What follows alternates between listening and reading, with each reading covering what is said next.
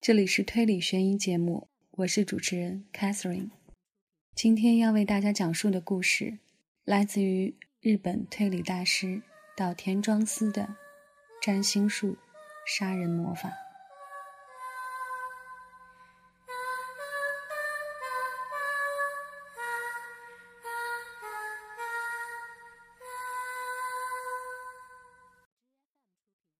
这部小说是为我个人而写的，所以没有想过会再有别的人看到它。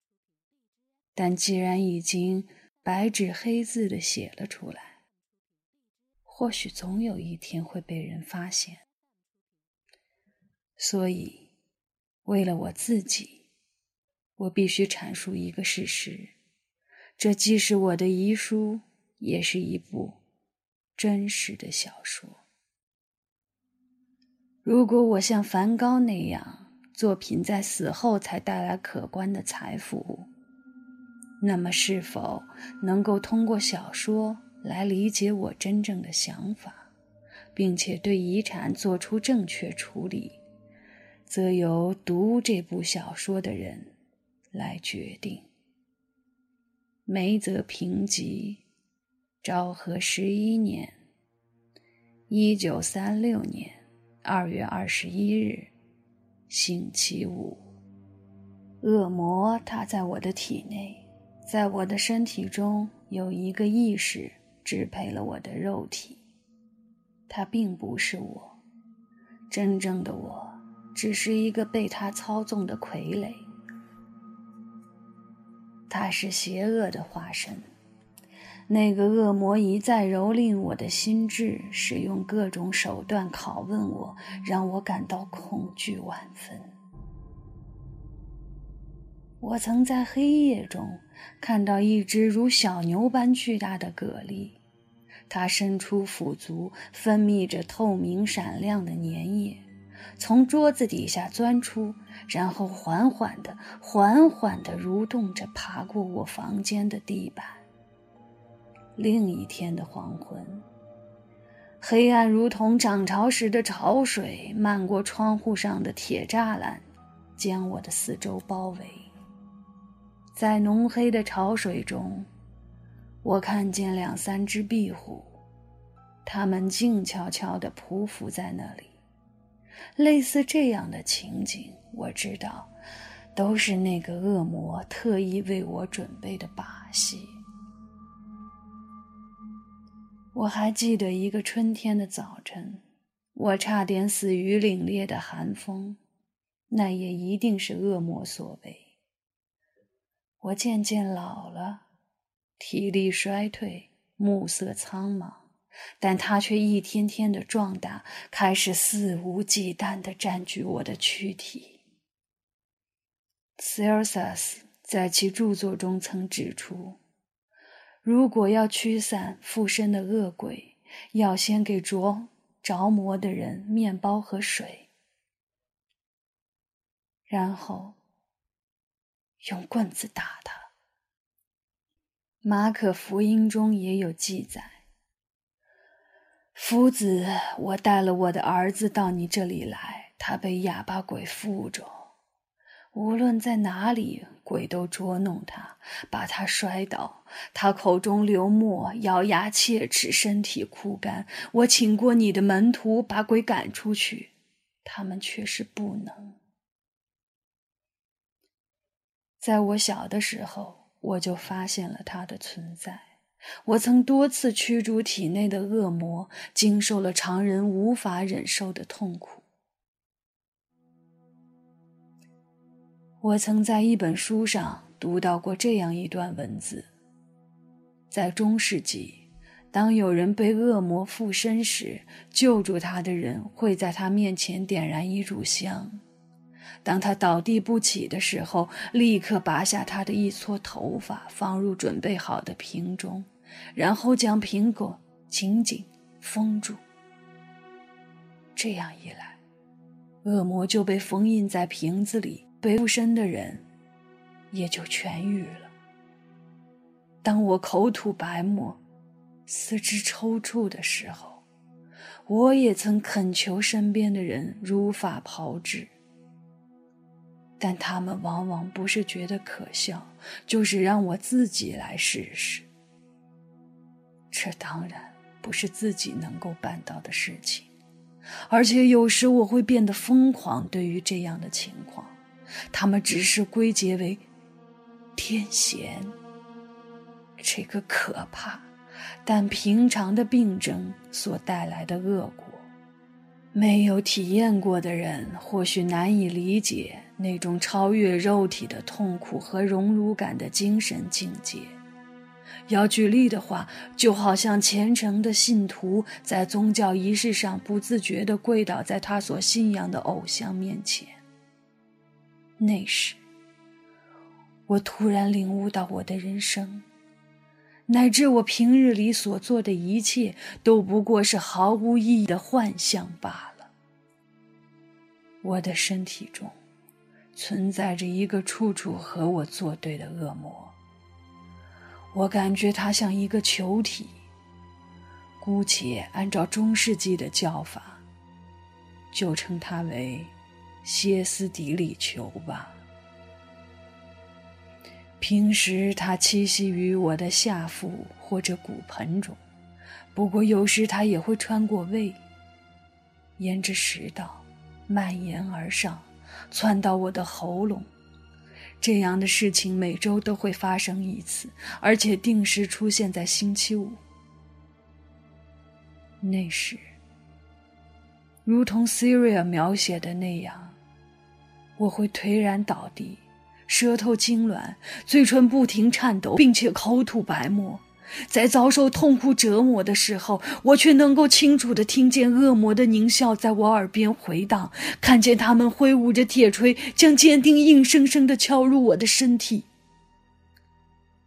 紧接着，蛆虫、蛇和蟾蜍，甚至是人和动物的骸骨，都会出现在我的房间里。那些恶心的虫子和爬行动物靠近我，咬我的鼻子，啃食我的耳朵和嘴唇。它们散发着恶臭的气息，让我呕吐不止。正因为如此，我对在巫术仪式上出现这些恶心的东西已经见怪不怪了。最近，我不像以前那样口吐白沫，甚至不曾晕倒。但每逢星期五，还是感到胸口的圣痕会流淌鲜血。在某种意义上，这是比晕倒发作更为痛苦的感受。每当那时，我感觉自己好像化身成为十七世纪的 Caterina Garia 修女，或者凡尔赛的 Amelia Becherly，体验着他们得到时的喜悦。因为身体中的恶魔在不断威逼着我，我才会做出一些令人厌恶的事。我不得不行动起来，借助恶魔的力量，创造出一个符合恶魔要求的完美女性。对我来说，这个完美的女性是我的女神，但按照世人的眼光来看，她却是一个魔女。不管别人怎么看，她是我心中最完美的女人。最近，我反复做着同一个梦。梦境是一切魔法的原点，虽然魔法草制成的熏香也能使我沉睡。但我还是选择把蜥蜴的肉烧成灰，然后加上上等的葡萄酒，混合搅拌，涂抹在身上，再入睡。我如同一具行尸走肉，不，我已经成为恶魔本身。每个夜晚，我都能在梦中见到那个被神秘力量所创造出来的完美无瑕的女人，她的美。不是我用这支简陋的笔所能描绘出来的。除了那梦幻一般的容貌外，他也拥有真实的情感。他细微的动作，他曼妙的身姿，已经让我无法克制自己，想要和他在现实中相见。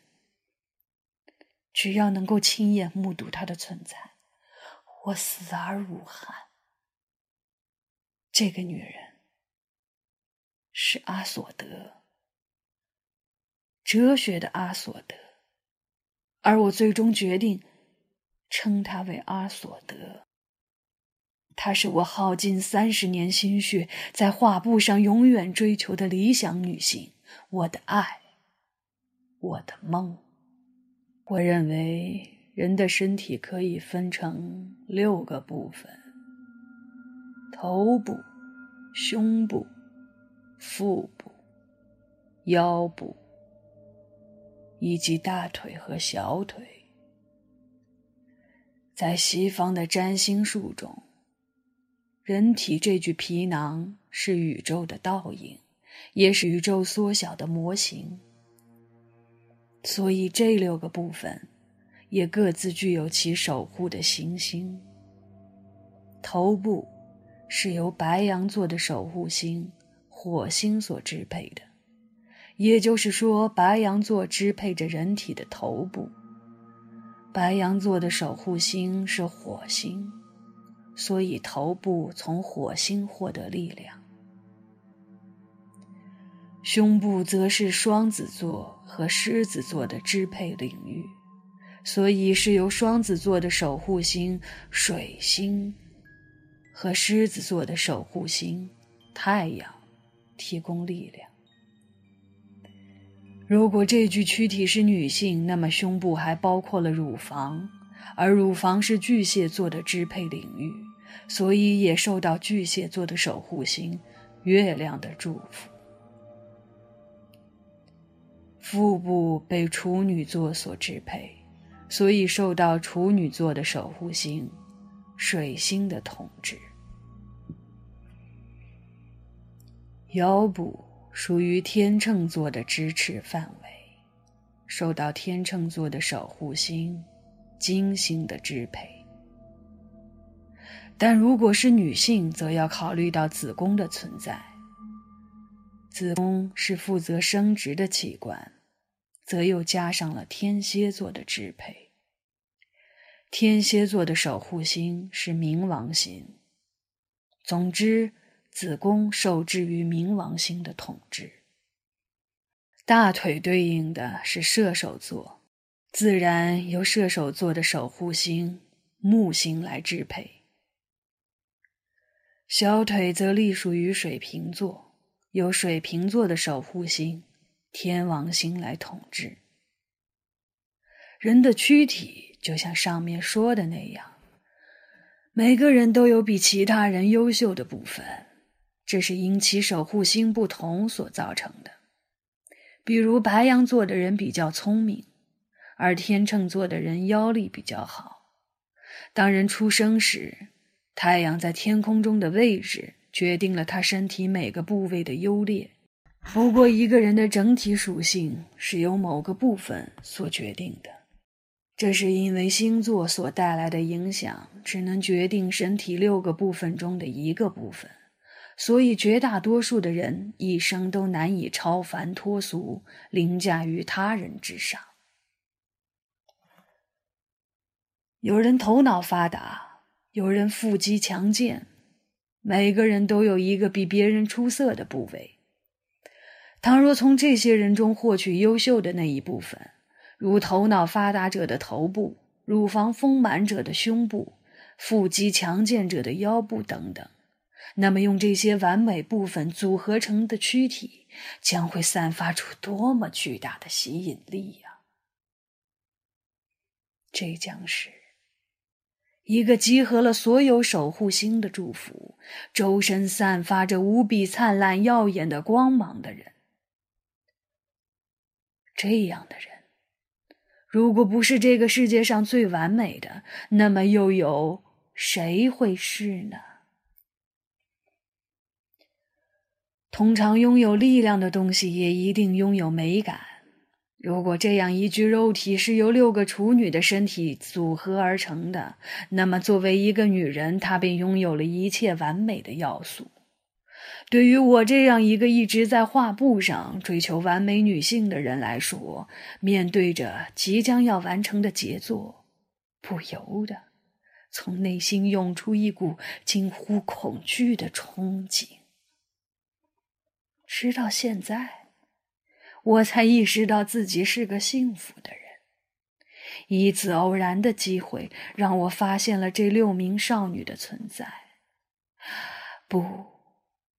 或许应该说，是我偶然发现了和我住在同一屋檐下的六名少女正属于不同的星座，而她们身体的一部分也受到了来自不同守护星的祝福。这个发现激发了我创作《阿索德》的灵感。或许你会觉得有些吃惊，我已是五个少女的父亲，他们分别是何荣、游子、雅纪子、登纪子、西纪子。不过，何荣、游子、雅纪子三个人是我的妻子圣子和她的前夫所生，只有西纪子是我和圣子的女儿。登记子是我和我的前妻阿妙生的。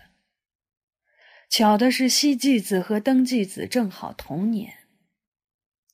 因为圣子曾经学过芭蕾舞，在闲暇的时候，他便教这些孩子跳芭蕾和弹钢琴。这所房子里，除了我的五个女儿，还有两个少女，她们是我弟弟梁雄的女儿冷子和野风子。这两个侄女儿，因为我弟弟梁雄租的房子实在太小，所以晚上就住在这儿。因此，我的房子中经常有一群少女。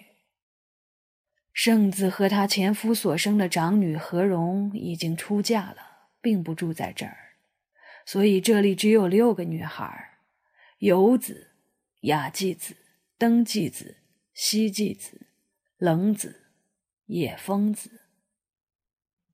他们每个人所属的星座如下：何荣是明治三十七年生的摩羯座，游子是明治四十三年生的水瓶座，雅纪子是明治四十四年生的天蝎座，西纪子是大正二年生的巨蟹座，登纪子和西纪子同年是白羊座。至于弟弟的两个女儿。冷子和野风子，前者是大正二年生的处女座，后者是大正四年生的射手座。六名少女中的三位已经年满二十二岁，她们如同约好了一样聚在一起，身体的各个部分，从头部到小腿，分别受到各个守护星的眷顾，无一重复。我预感到这样的事儿绝非偶然。他们是为我将要做的工作而准备的材料。我心中的恶魔命令我使用这些材料来创造祭品，这是一个毋庸置疑的事实。长女何荣已经三十一岁，她的年纪太大，并且已经有过夫妻生活，再加上并不和我们住在一起，所以我将她从我的计划中排除。剩下的少女从上到下依次为：头部白羊座的登记子，胸部巨蟹座的西纪子，腹部处女座的冷子，腰部天蝎座的雅纪子，大腿射手座的野风子，小腿水瓶座的游子。制作阿索德便需要各取这些部分加以组合。虽然腰部用天秤座，胸部用双子座更为理想，但就目前的状况而言，还是将就一下吧。不过从阿索德是女性这点来看，把胸部视为乳房，腰部视为子宫，更能体现这两部分所发挥的意义。我是幸运的。但我不知道，应该感谢上天，还是感谢魔鬼？阿索德的制作过程必须完全按照炼金术的方程式来进行，不然就无法成功。而阿索德也无法获得永恒的生命。这六名少女代表着不同的金属元素，虽然她们现在还只是钡金属，但是经过提炼，则可以变成最完美的黄金。阿索德，拨云见日，天空无比蔚蓝，这是何等让人兴奋和神往的现实啊！唉，一想到这些，我就忍不住颤抖，兴奋的心情难以言喻。不管怎么样，我一定要制造出阿索德，只要能见到他，我死而无憾。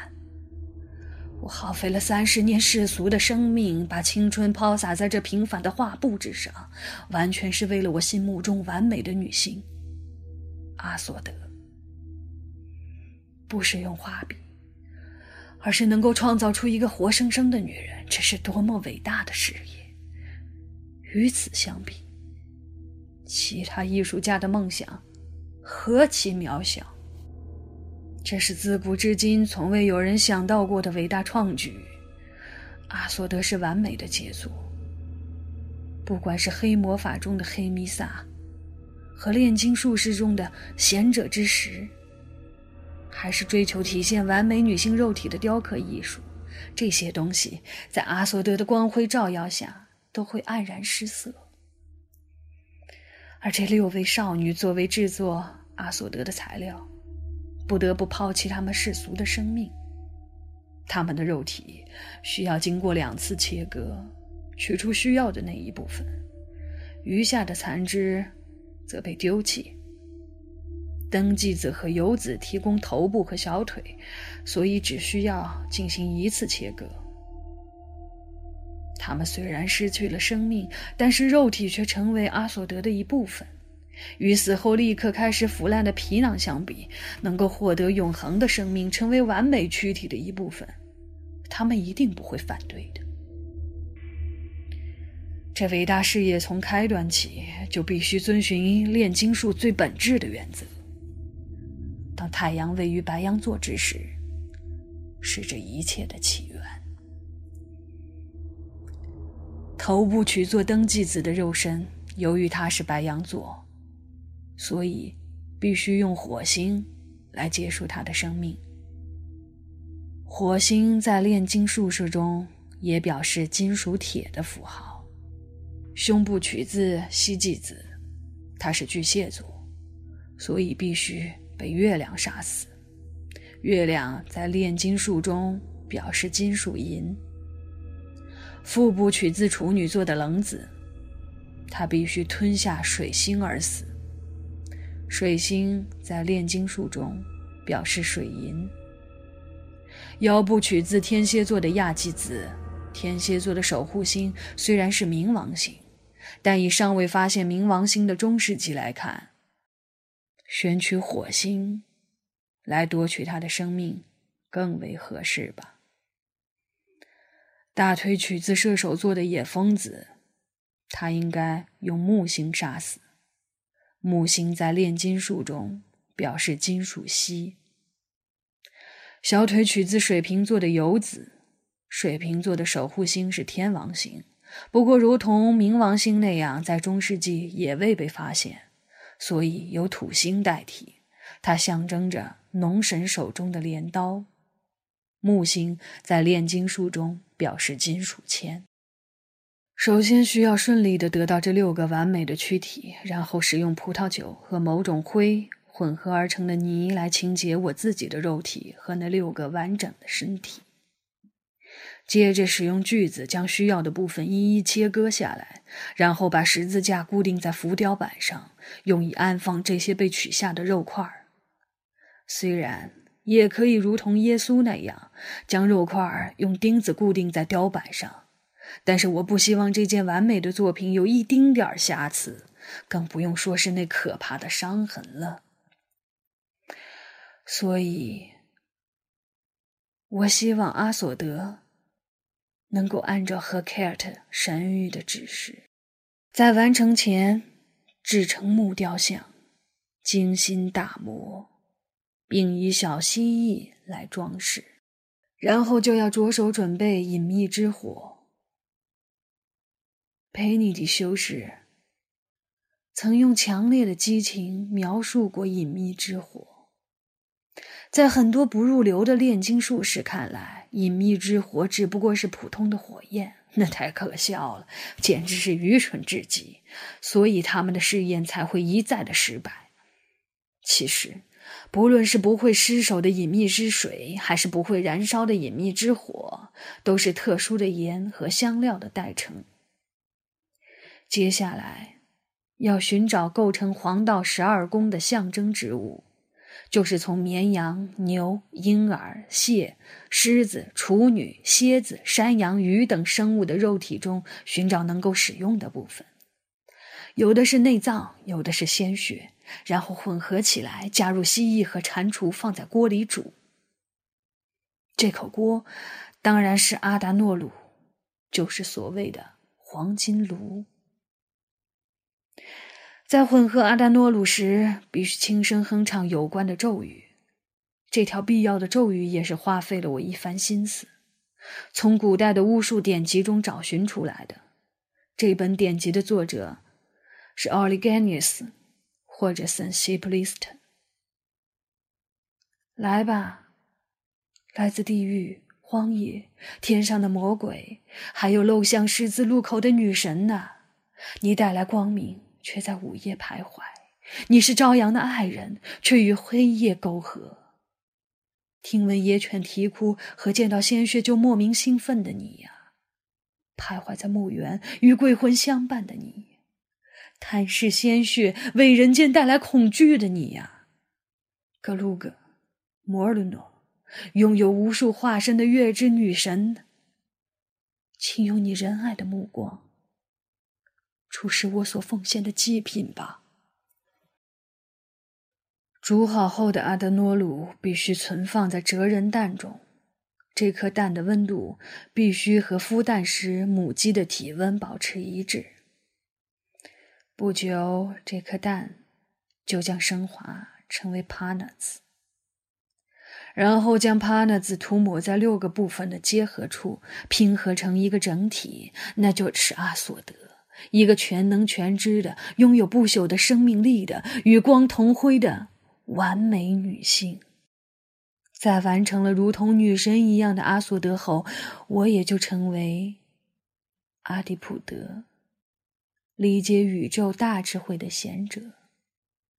阿索德的光芒和肉体将永生不灭。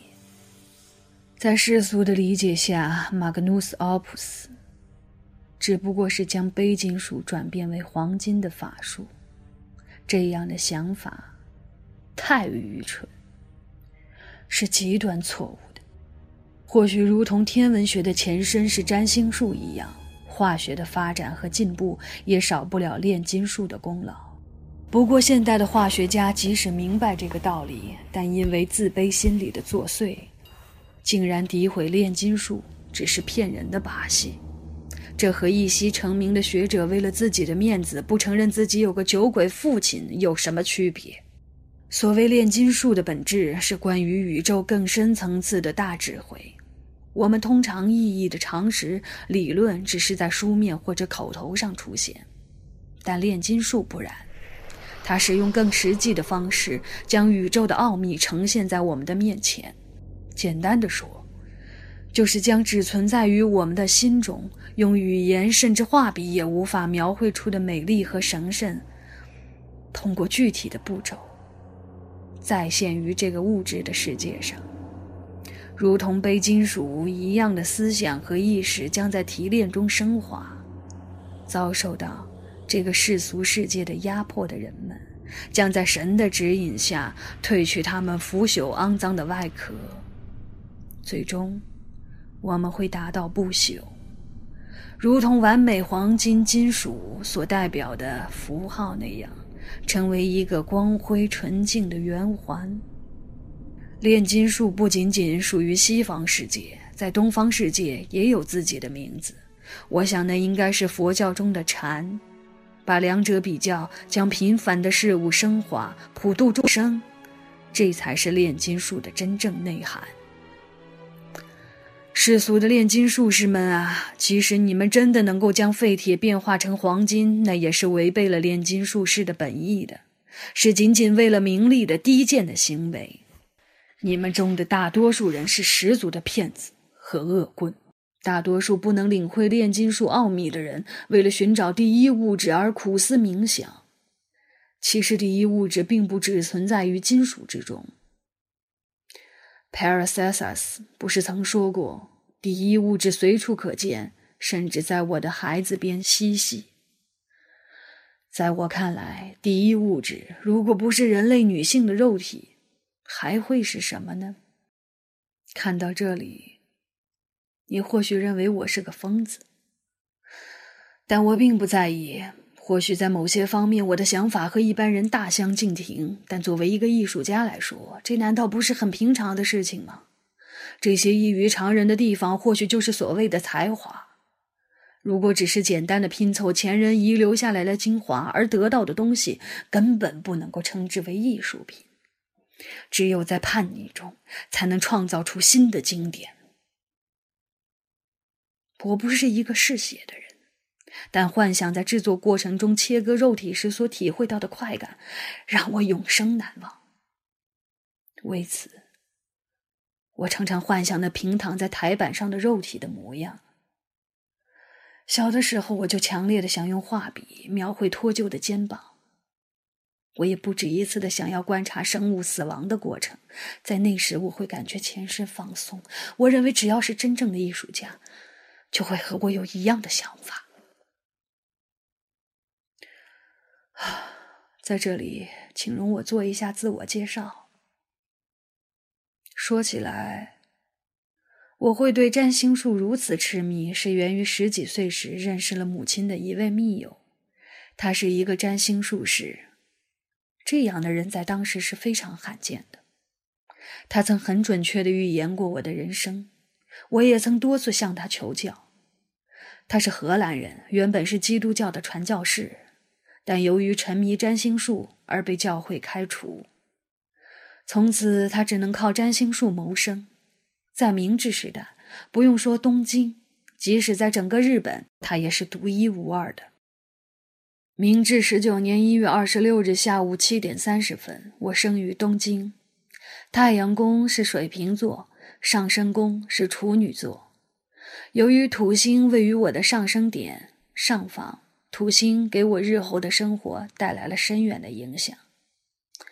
土星是我的星座，也是我宿命的象征。我迷恋上了炼金术，得知土星在炼金术中代表的第一物质是铅，它拥有极其重要的地位。我希望凭借我艺术家的智慧，去领悟使矿物质升华为黄金的技术。对于人一生的命运来说，最能考验其耐力、给予其锻炼的心，就是土星。那位占星术士曾推算过我的命盘，他这样说：“自你明了人间世故，就萌生了自卑感，这将困扰你一生。因此，你的一生可以说是在不断的与自己的抗争中度过的。”现在回想起他说的这些话。才感觉到是如此的准确。我并不是个体格健硕的人，有时羸弱多病。在念小学的时候，曾不小心被教室中的暖炉烫伤了右脚，留下一个很大的伤疤，所以被多次警告要小心烫伤。时至今日，当我看到登记子和西记子的时候，又会想起他的预言。我将会和两个女人有情感纠葛，我既深感他的话是多么精确，也为自己的人生感到悲哀。预言中提到双鱼座对应金星，所以我特别注意双鱼座的女人，想从中寻找我的真爱。但事与愿违，我却娶了狮子座的女人。同时，他还说我在二十八岁时就要担负起家庭的责任。后来那位占星术士的预言一一应验。我先是对双鱼座的阿妙萌生情感，后来因为我迷恋上了德加，便爱屋及乌的喜欢上了我当时的模特儿，也就是我现在的妻子圣子。在我爱的攻势下，已为人妻的圣子又为我生下了一个女儿，就是希纪子。我巧妙地徘徊在两个女人之间。之后，阿妙又给我生下一个女儿，那便是登记子。后来，我和阿妙离婚，娶了狮子座的圣子，而那时我正好年满二十八岁。阿妙现在在都下宝谷经营一家小小的香烟店，那家店铺是我买给他的。登记子有空就会去探望他。我起初担心登记子会被排挤，但现在看来，这种担心是多余的。我们离婚都已经二十多年了，但我始终感觉亏欠阿妙。直到今天，这股愧疚感仍然没有消退，反而愈加强烈。我甚至想过，如果阿索德能够使我获得一笔财富，我将要把这笔财富全部留给阿妙。关于我的晚年，那位占星术士是这么预言的：你将在孤独无助中度过你的余生。这并不是指你会离开你的家人，住进医院或者养老院，而是在精神层面上，你将远离世俗，单乐于幻境之中。这一点也被他料到了。我目前的确居住在院子角落的一间仓库里。这里是我的画室，也算是我目前生活的地方。我时常一个人发呆，沉浸在幻想中，很少到他们住的那间房子里去。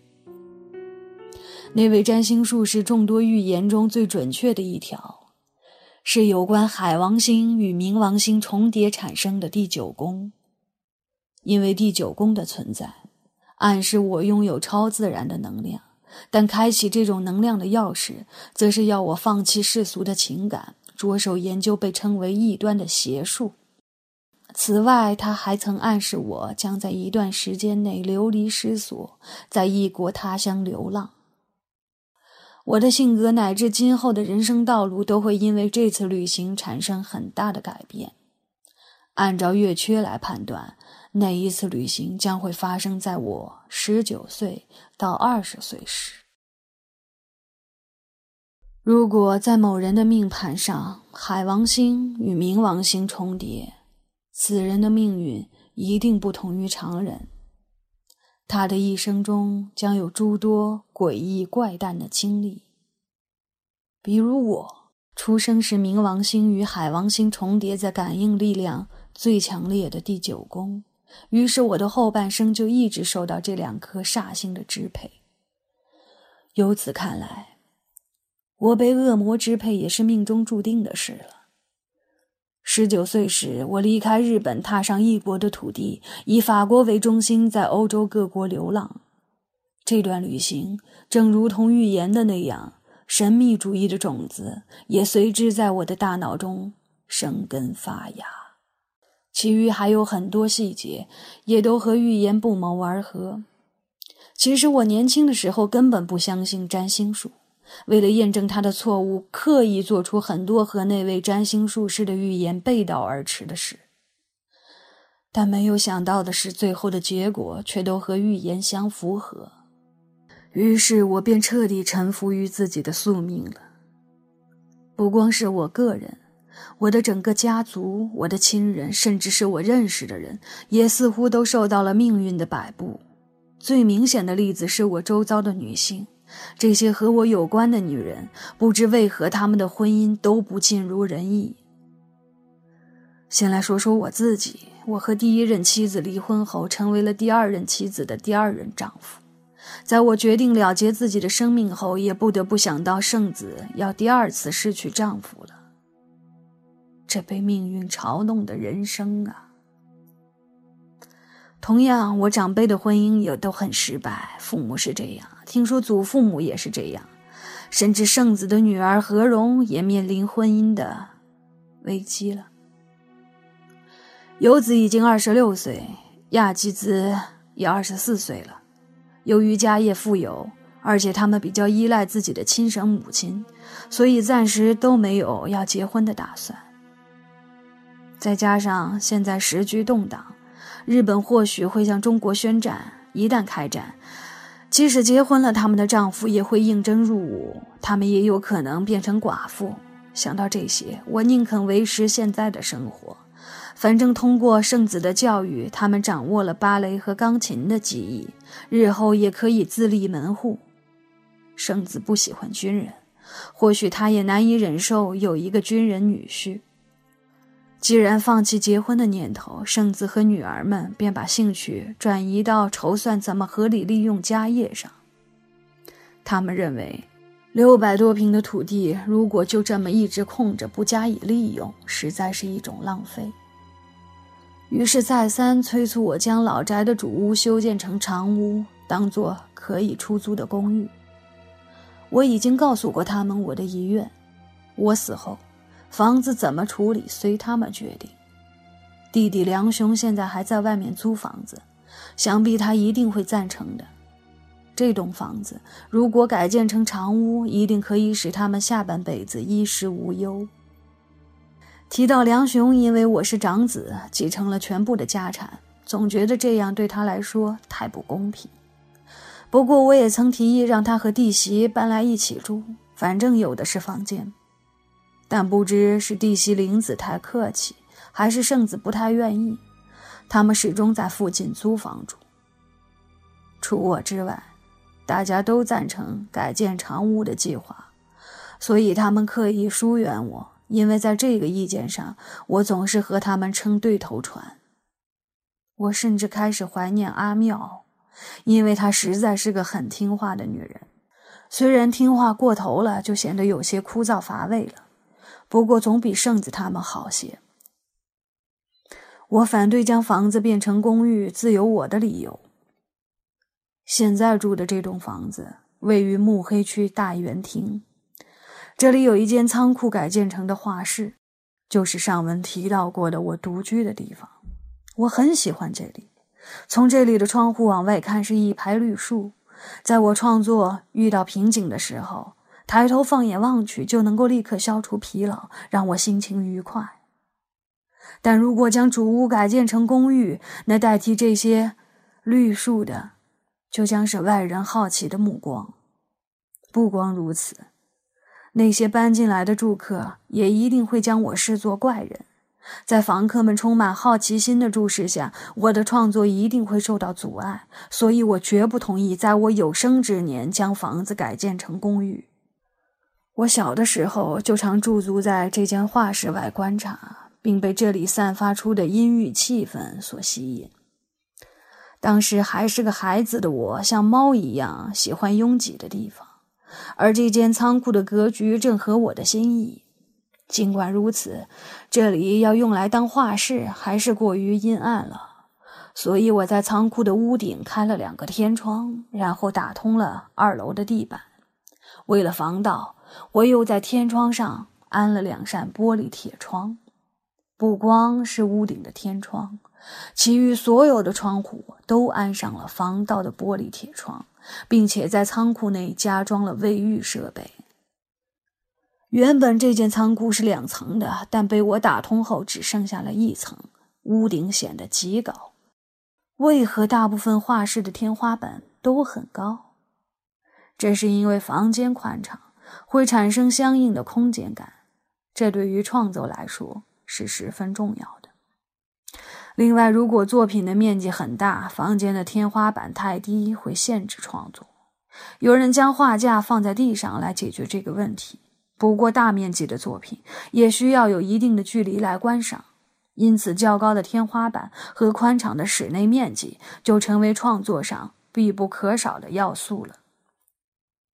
我实在很需要这样的工作室，为此还特意从医院弄来一张带轮子的床。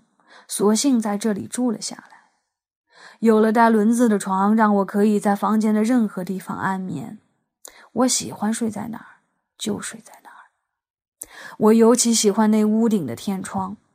秋天的下午，我坐在宽阔的地板上，仰望着屋顶，看着飘零洒落到铁窗格子上的树叶，让人感觉像是五线谱上的音符。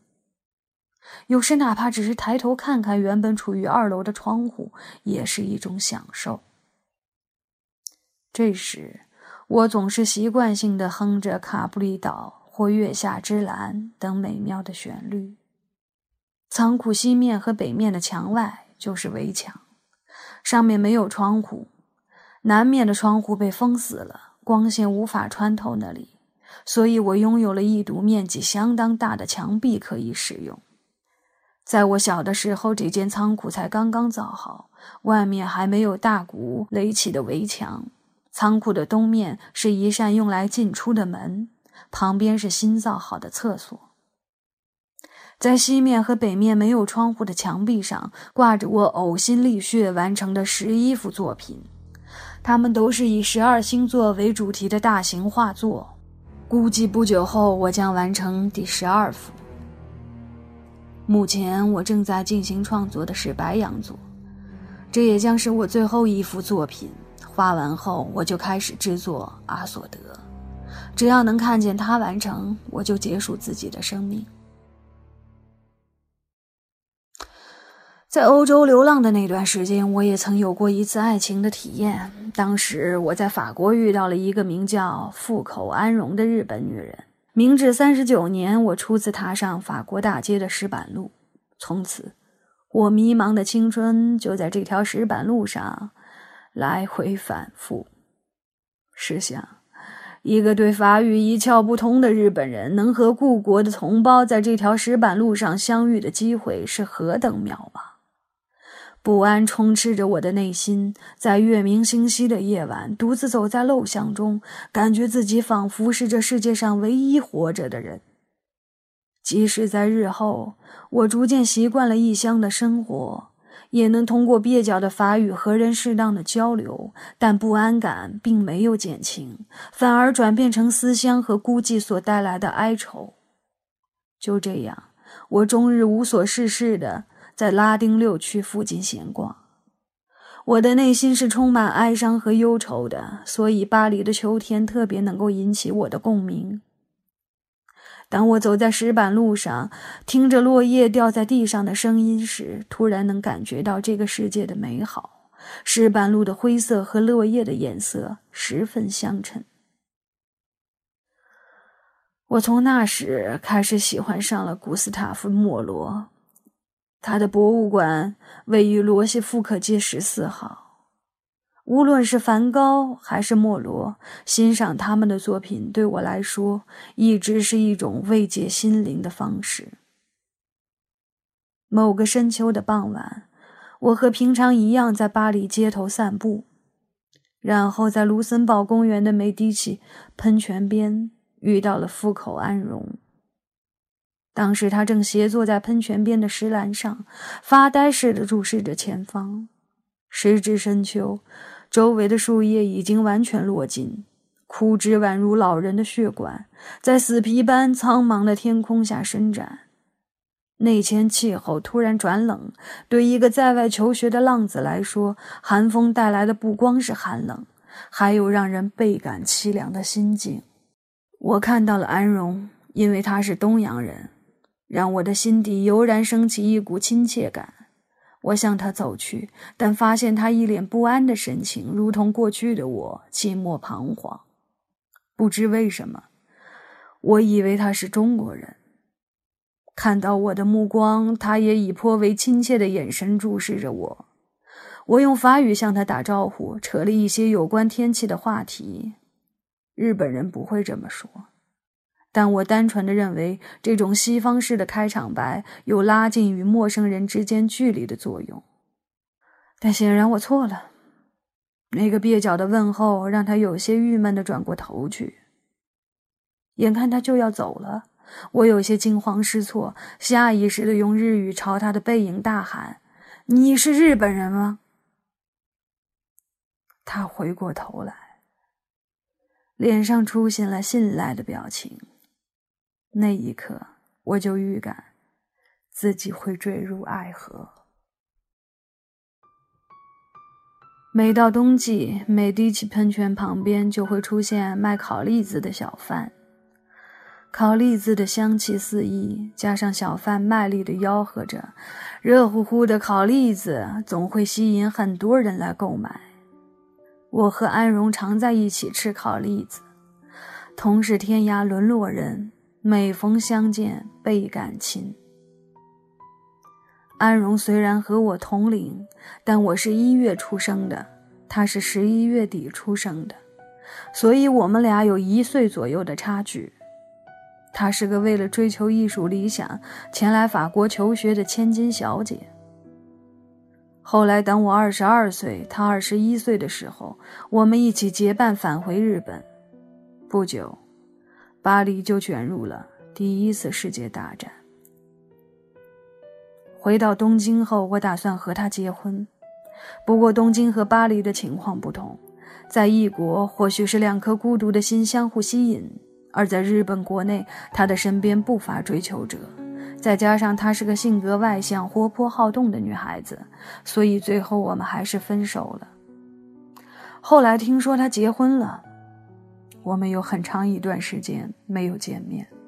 二十六岁的时候，我和阿妙结了婚，那时梁雄在府立高中车站前的一家和服店上班。我会和阿妙结婚，原本只是一个玩笑。但因为那年母亲的去世给我带来了沉痛的打击，我无法忍受寂寞，没考虑那么多就草率地决定了这门婚事。何况我当时继承了家业，有一笔不小的资产，心想阿妙一定不会在意我是什么样的人吧。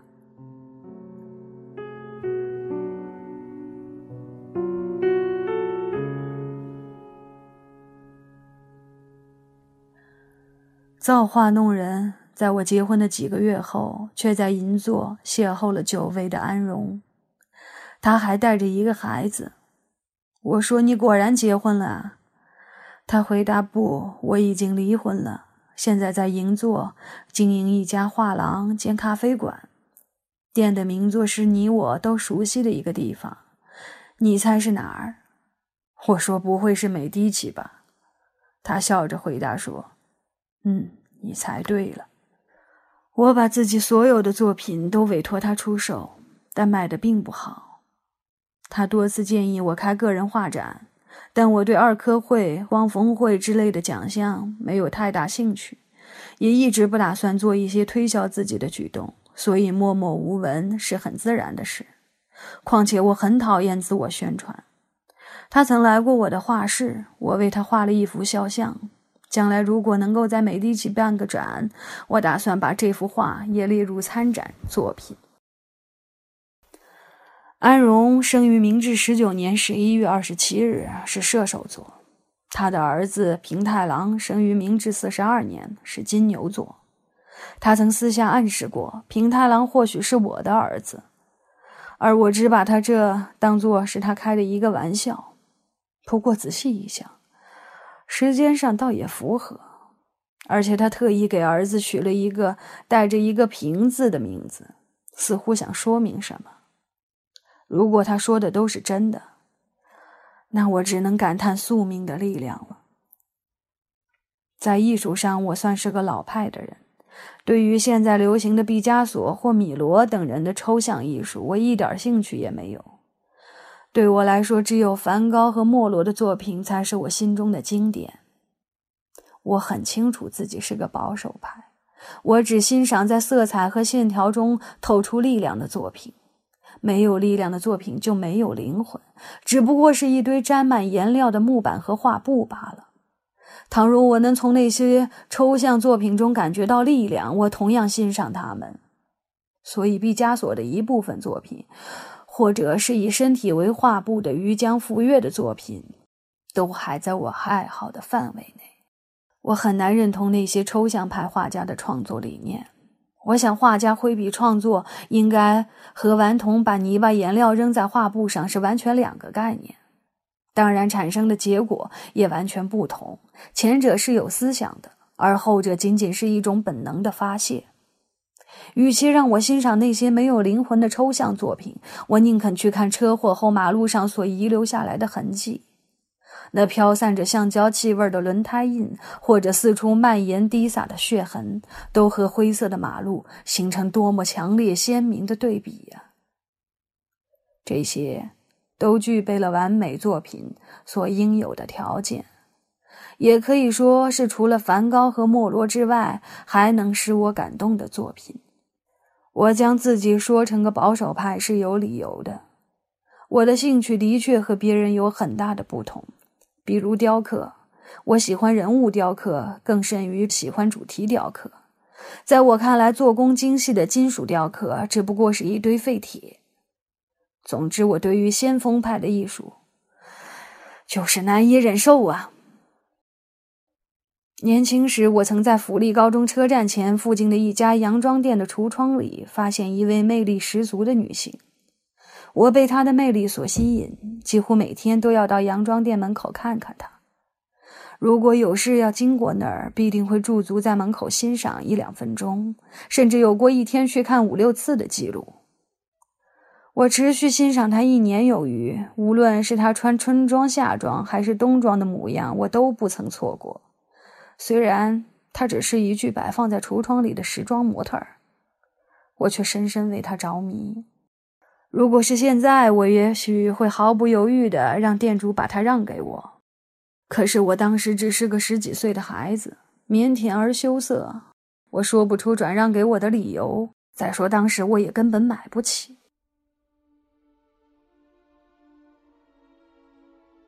讨厌烟雾缭绕的地方，也无法忍受酒鬼的破铜锣嗓子，所以我从不涉足酒吧之类的地方。不过那时，我却破格常去一家叫做“世木”的酒吧。酒吧的一位常客是一个假人工房的经营者。有一次我喝醉了，要求参观他的工房，结果那里并没有我中意的登记江，甚至找不到和他容貌有百分之一相似的女人。或许在一般人看来，假人就是假人，只不过是没有生命的人偶。工作室里所有的假人都和邓继江一模一样，但我一眼就能看出他们之间的差异。两者的价值就如同珍珠项链和铁丝圈一样的悬殊。啊，邓继江，就是我为洋装店里的那位模特取的名字。当时有个叫邓继江的女明星，容貌上和那个模特有几分相似，我被没有生命的邓继江迷住了。无论清醒还是在睡梦中，他的形象总是占据着我的脑袋。我甚至还为他写了很多首情诗，也暗地里开始按照记忆中的影像为他作画。现在回想起来，或许那就是我艺术生涯开始的原点。那家洋装店的隔壁是一家生丝批发商，有送货的马车在那儿卸货。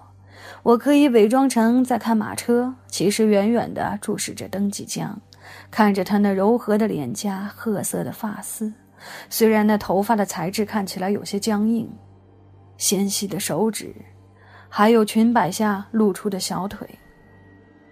即使三十年过去了，这些景象仍然历历在目。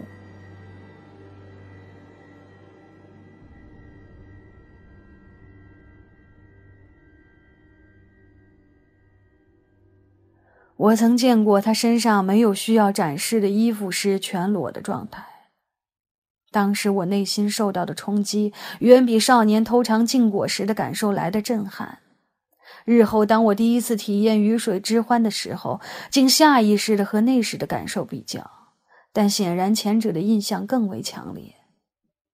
我记得当时我全身颤抖，几欲倒地。自从看过登记江的裸体之后，很长一段时间内，我对女性的身体产生了莫大的兴趣。我尤其迷惑的是，为何女性的下体会长毛，更难以理解女性下体所包含的生殖机能的意义和价值。与登记江的邂逅，对我欣赏女性的眼光产生了很大影响。比如，我偏好发质干燥的女性，特别能够感受哑女的魅力。又如恬静的女性，只要她们坐在那里一动不动，就会让我开始对她们的肉体产生意淫。之前我已经阐述过我的艺术观，但我欣赏女性的角度却和我这种艺术观背道而驰，连我自己都觉得奇怪。不过，既然梵高和莫罗的作品风格是那样的迥异，我这种心理也没有什么奇怪了。或者说，如果我没遇到登吉江，或许我欣赏女性的角度和艺术观就会一致了。我的前妻阿妙就是一个如花草般恬静、像人偶一样的女子，但内心中的另一个我却以艺术家的激情追求着另外一个女人，即我现在的妻子圣子。登吉江，她是我的初恋，我永远忘不了那一天，三月二十一日。登吉江从橱窗里消失了。那是春季，一个樱花盛开的早晨。我感觉自己身上的某个部分被取走了，产生撕心裂肺的疼痛。我哭了吗？我忘记了，只记得当时眼前所有的景象都变得模糊。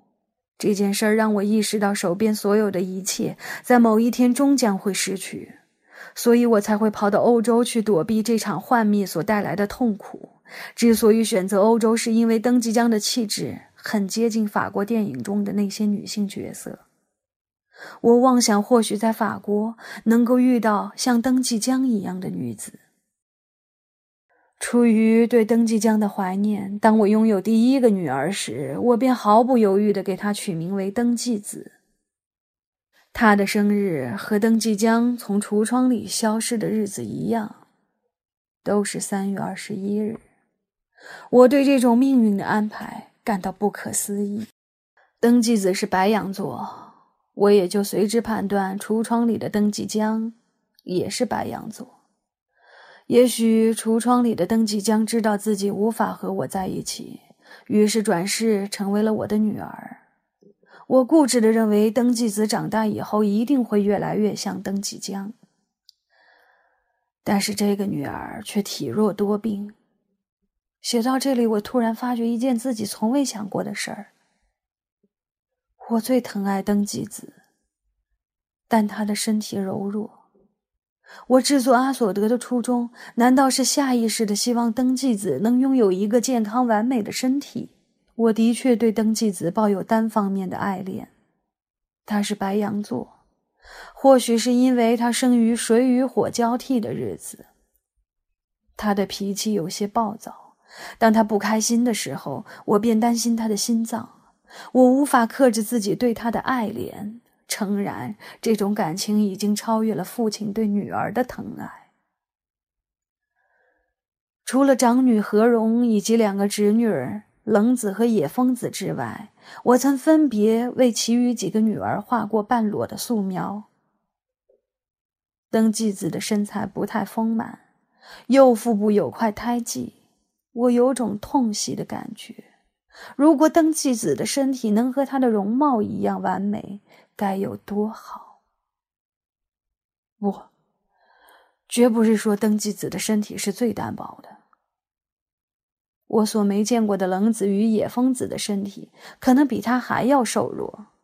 我对登记子的感情，完全是一个男人对女人的爱恋。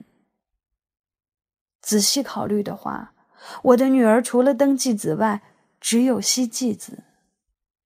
所以这样的感情，也不会不自然吧？我对于铜像之类完全不感兴趣，但有个例外。多年前，我再度到欧洲旅行。我认为卢浮宫并没有世人称赞的那么伟大，雷诺阿或者毕加索的作品不能够打动我，更不用说罗丹的雕塑了。但当我在荷兰的阿姆斯特丹参观一名叫安德烈·米诺的无名雕塑家的个人展览时，却受到了极大的震撼。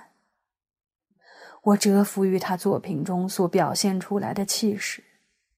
这种打击使我在将近一年内无法继续创作。那是一个展现死亡艺术的展览，在一个已经废弃、几乎可以看作是废墟的古老水族馆内举行。悬挂在电线杆上的男人尸体，遗弃在路边的母女的尸体，似乎散发着腐烂气味，令人作呕的尸臭。一年后，我才走出这次展览所带来的阴影。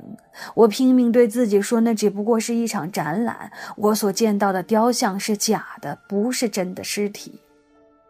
因恐惧而扭曲的五官，死亡所带来的惊恐和痛苦，求生意识所激起的刚毅，以及暴露着青筋的肌肉等等，人在死亡那一刻所能表现出来的感情感受，都被栩栩如死地刻画出来。作品过于逼真，甚至让我忘了那只是一座金属的雕像。一般的铜像表面会十分光滑，但这些作品所表现的质感却给人完全不同的感觉。有一件表现溺杀主题的作品，一个男人站在水中，把另一个戴着手铐的男人的头用力摁到水里，那个戴手铐的男人嘴里吐着细链般的泡沫。为了能让参观者看得更清楚，这个作品放在一个有灯光装饰的水箱里。昏暗的会场中，那唯一的灯光让人感觉仿佛置身梦境。这简直是杀人现场的再现，在我的记忆中，从未有过如此的体验。参观那个展览后产生的虚脱感觉持续了一年左右。我意识到自己绝对无法超越他的作品后，就下定决心要制作阿索德。只有制作阿索德所带来的成就感，才能重新唤醒我对艺术的知觉。在展览上，我还留意到一个细节：走在我前面的妇人手上抱着一只约克夏种小狗。在整个展览的过程中，那只小狗显得十分焦躁，几次要挣脱夫人的怀抱。我想，或许它听到了徘徊在展览馆中亡灵的哀嚎。据说，当声音的频率超过两万赫兹时，人的耳朵是听不见的，但狗却可以听到三万赫兹以上的声音。所以我确信，它的确听见了。